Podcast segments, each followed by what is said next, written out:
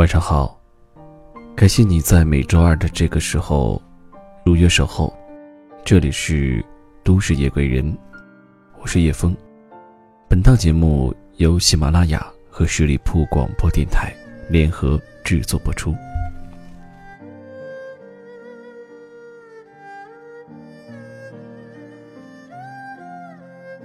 如果你像我一样，暂时并没有去北上广的打算，那么至少要做到的是，不要陷入自我满足和自我安慰之中。以为自己过着放松、没有压力的生活，就觉得别人在北上广的辛苦是没有意义的。一旦有这种想法，就完蛋了，再也不会进步了。今天节目当中想和你分享的主题是：到底什么人能够真正逃离北上广？逃离北上广可能是至今最空想的一个口号了。我刚进电影公司的时候，大概是二零一一年吧。那个时候流行逃离北上广，好多个策划案都是逃离北上广的故事，描述年轻人终于厌倦了城市的忙碌、繁华、焦虑，来到一个小镇、一个小城、一个世外桃源，找到自己真正生活的故事。最后这些故事一个都没做成，因为怎么说呢，它太不真实了。二十岁出头的时候，我在南京，另一个朋友去了上海，还有一个朋友在北京。那个时候看来，我们之间没有差别，都拿着四五千块的月薪，租着房子。从生活角度来说，我生活的更好。因为房租更低，交通更方便。然而三十岁之后，我还在上着可怜兮兮的班，收入非常一般。上海的那个几次跳槽之后，年薪百万了。北京的那个自己创业，办公室租在三里屯附近。并不是说我不努力，而是普通城市和北上广的区别在于。天花板的高低不同。在普通城市，做一个普通上班族，你的机会就那么多。我已经算是不错了，但到了这个时候，在南京举目四望，想换个工作的话，也是找不到的。如果在北京或者上海，却会有很多机会。打个比方，普通城市的天花板大概是三十米。也就是说，到了一定时候，你就只能在三十米左右的高度平行移动了；而在北上广度却可能是一百米，你可以从三十米到五十米到八十米，运气足够好的话，说不定还能到一百米。这种差别，年轻时是感觉不到的，因为大家都在十米或者二十米的地方移动。彼此看上去没什么差别，也体会不到三十米以上是什么。等到了三十岁之后，这种差别就很明显了。你动不了，但北上广的人却还有大把的空间。城市建设也是，前几年还不那么明显，现在再看看，南京和上海的差距已经很大。上海的丰富、便捷、时髦。把其他城市远远甩在后面。即使你想追求更自由的生活，更适合的也是北上广，因为有很多自由职业的机会，业余城市生活也更丰富，还会交到很多同路的朋友。与想象的相反，我以为年纪大了之后，很多人可能会从北上广返回。结果，事实上，我身边的例子是，最后大家不管三七二十一，反而在年纪大了之后，逆流又去了北京。也或许是因为整个社会气氛都变了，之前那种悠哉悠哉，整天想着提前退休，想去找个小城市生活的幻想，彻底破灭了。我们原本公司有八个人。其中四个人都去了北京，而我们上司当时去北京时，也早过了三十五岁。很多人觉得这个年纪好像应该追求稳定了，然而事实上，这只是刚刚开始。去了北京之后，其中一个同事开的是电影宣传公司，已经业界有名，最近正在宣传《寒战二》。其他两个同事的电影公司出品的第一部电影是《栀子花开》，虽然是烂片，但钱赚了不少，也为拍别的电影打下了基础。我们上次则去了一个突飞猛进的大公司，刚拉出一个豪华片单。当然，这有行业原因在，因为影视行业的重心就在北京。但还有其他的，我的朋友做出版。在四十岁时，还是去了北京，因为无法忍受南京的某些机制，可用资源也太少。还有好些作家朋友，本来只是去北京进修几个月，结果反而签了几个电影项目，就愉快的待了下去，回程遥遥无期。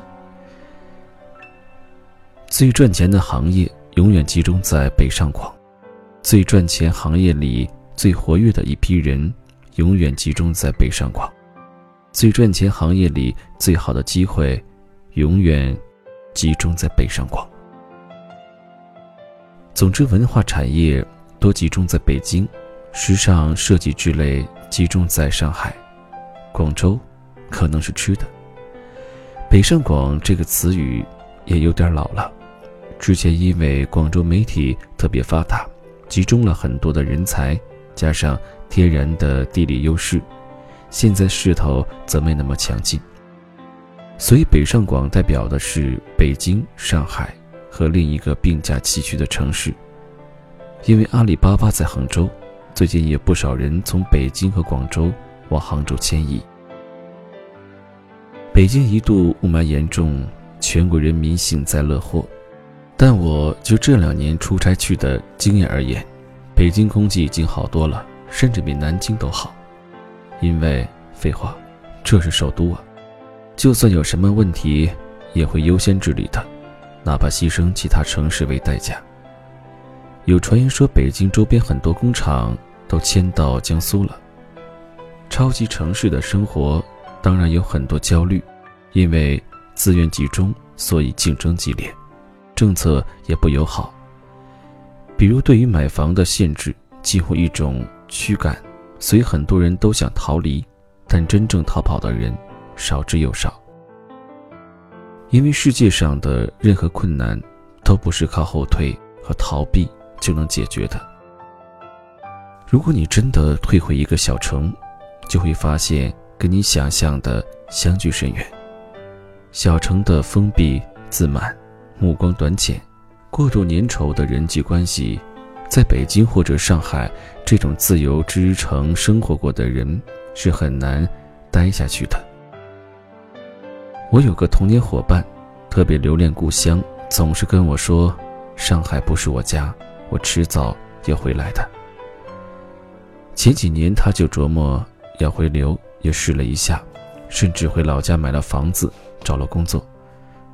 结果这两年最终。还是又回到上海去了，回流的事儿也不再提了。朋友佳悦从广州到苏州开了一家名叫“小日子”的民宿，就在平江路旁边，非常美。苏州生活也很悠闲舒适。然而孤独感还有人际方面的不适应，还是萦绕在日常生活中。但好在经常有北上广的朋友去玩。迎来送往算是乐趣，所以大家改名为出去旅行。受不了北上广了，就出去玩一阵子，回来又是一条好汉。真正能够高高兴兴逃离北上广的，只有两种人：一种是已经部分成功，他们要么去了更好的地方，比如纽约、伦敦、东京，或者移民澳大利亚、新西兰、加拿大。一种是真的追求了另一种生活，比如找快递，自己开了客栈或者农场之类；要么就是带着在北上广积攒的资源去创业了。没有私人旅行计划，为了一张免费机票的可能性，一大早有空跑去机场的人，别说逃离了，可能应该先考虑一下会不会被挤出去这个问题。我大三时曾经跑到北京去实习，毕业时也有工作机会去上海。当时媒体最好的是广州，我也想过要去。然而种种机缘巧合以及我身上的惰性，最终我还是留在了南京。也没什么不好吧？但如果你问我后不后悔，当然了。如果你一直都在进步的话，那到了一定时候。你跟周围环境就慢慢变得无法相容了，这也就是很多人最终不得不离开的原因。因为很多城市它是静止的，不进步。因为我做着一份在哪里都可以做的工作，写作，这缓解了部分问题，但我毕竟是个例外。如果你像我一样暂时并没有去北上广的打算，那么至少要做到的是。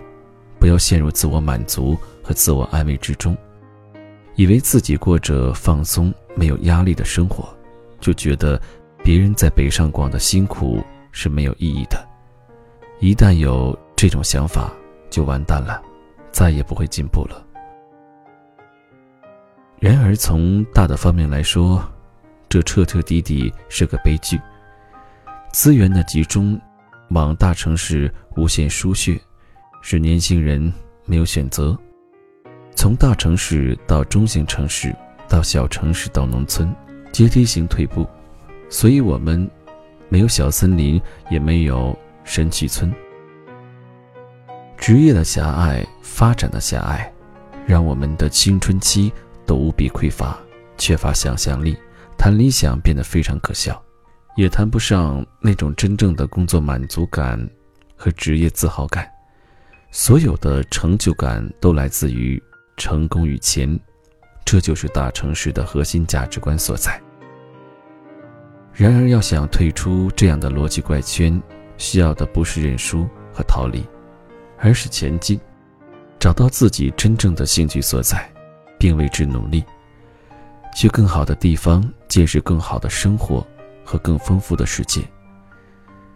最终，我们或许能变成一个自由人。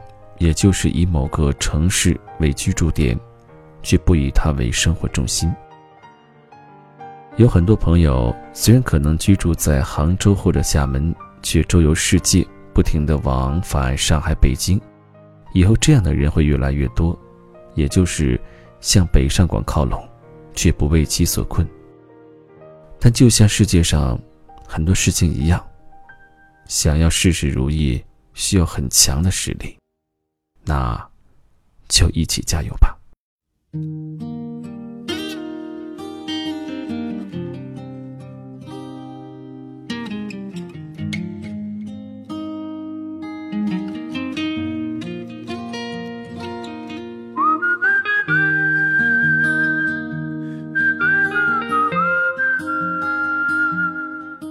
那我想，在听过今天的节目之后，尤其。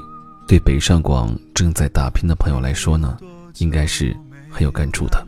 那如果你有什么心里想说的话，或者是想加入叶枫的微商团队的话呢，可以加入我的个人微信叶枫的拼音小写八五八，叶枫八五八。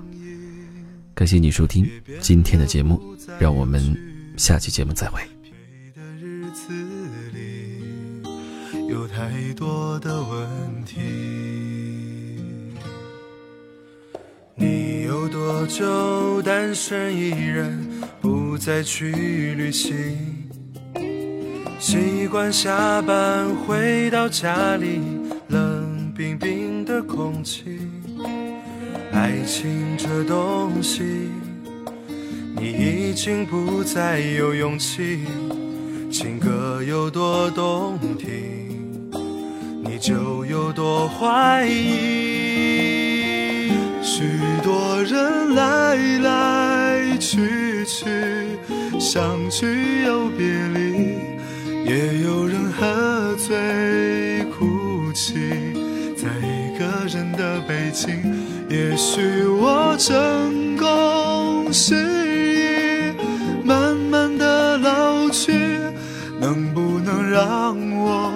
下片刻的回忆？许多人来来去去，相聚又别离，也有人匆匆逃离。这一个人的北京，也许有一天我们一起离开这里，离开了这里，在晴朗的天气。